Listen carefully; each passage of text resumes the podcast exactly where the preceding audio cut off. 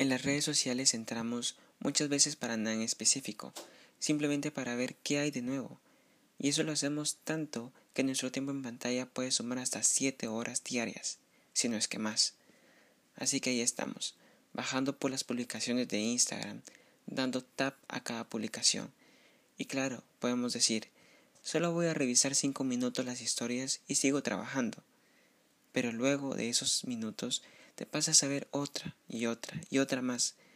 Y al final te ves todas y te das cuenta que esos 5 minutos se convirtieron en 20, en 30 o más. Bueno, para comenzar te contaré qué es el FOMO. Es un acrónimo en inglés que significa Fear of Missing Out, que en español se traduciría como miedo a perdernos algo.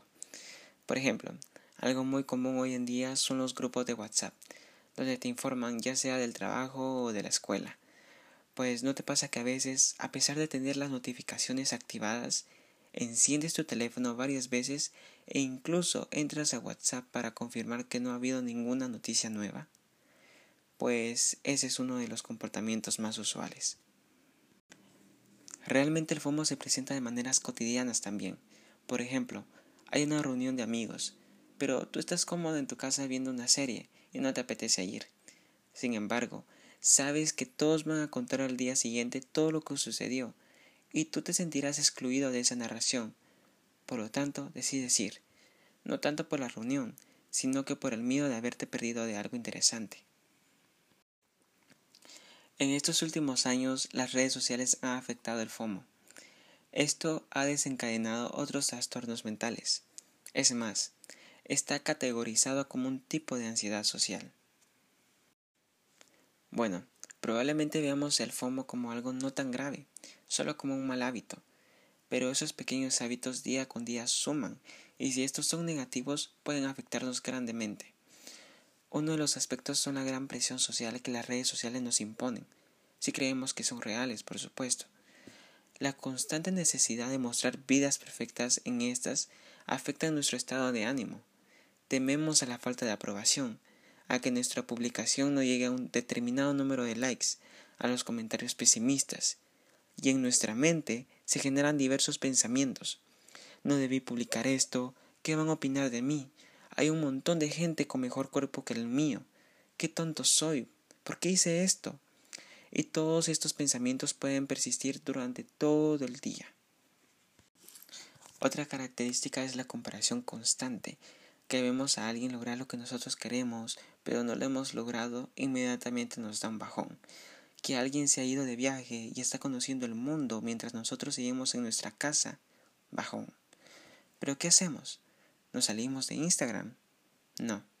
Revisamos el perfil de la persona y nos seguimos comparando, torturándonos con lo perfecta que es esa persona, lo que nosotros nunca llegaremos a ser. También el exceso de mensajes, que entras a WhatsApp y te encuentras con un montón de chats que no has respondido de trabajo, amigos, familiares. Entras a Instagram y lo mismo o aún peor. Todo esto nos abruma, no respondemos y al mismo tiempo sentimos esa necesidad, ese sentimiento de tener que hacerlo, como una espinita de una tarea que no hemos hecho aún. U otras veces que tenemos la costumbre de contestar instantáneamente, porque no queremos hacer esperar a la otra persona, o que no se siente ignorada, o por miedo de que lo toma mal. Todo esto nos genera aún más FOMO. A veces es tan grave que antes de dormirnos revisamos una última vez todas nuestras redes sociales, para no dormirnos sin saber lo que está pasando, lo que está pasando en el mundo de otras personas.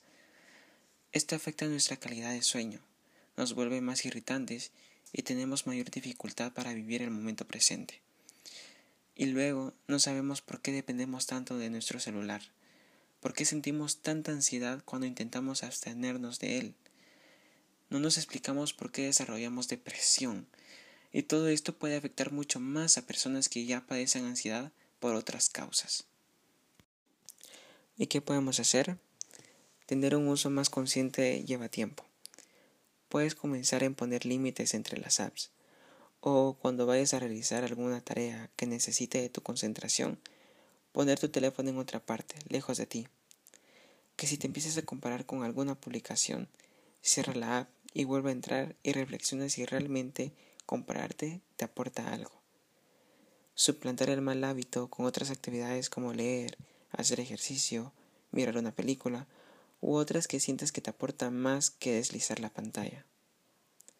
Controlar nuestro tiempo en pantalla y practicar más el estar presente. Las redes sociales son un espacio maravilloso si lo sabemos usar de una manera adecuada, si aprendemos a que éstas no nos controlen. Si aprendemos esto, disfrutaremos el vivir de una manera más plena y pacífica, sin tormentos. No olvides que si no puedes controlar el FOMO u otros tipos de ansiedad o trastornos, está bien. Lo mejor es buscar ayuda profesional. Y eso no significa que seas débil, sino que te amas lo suficiente y sabes que mereces vivir mejor. Y bueno, eso ha sido todo por hoy. Gracias por escuchar este podcast. Adiós.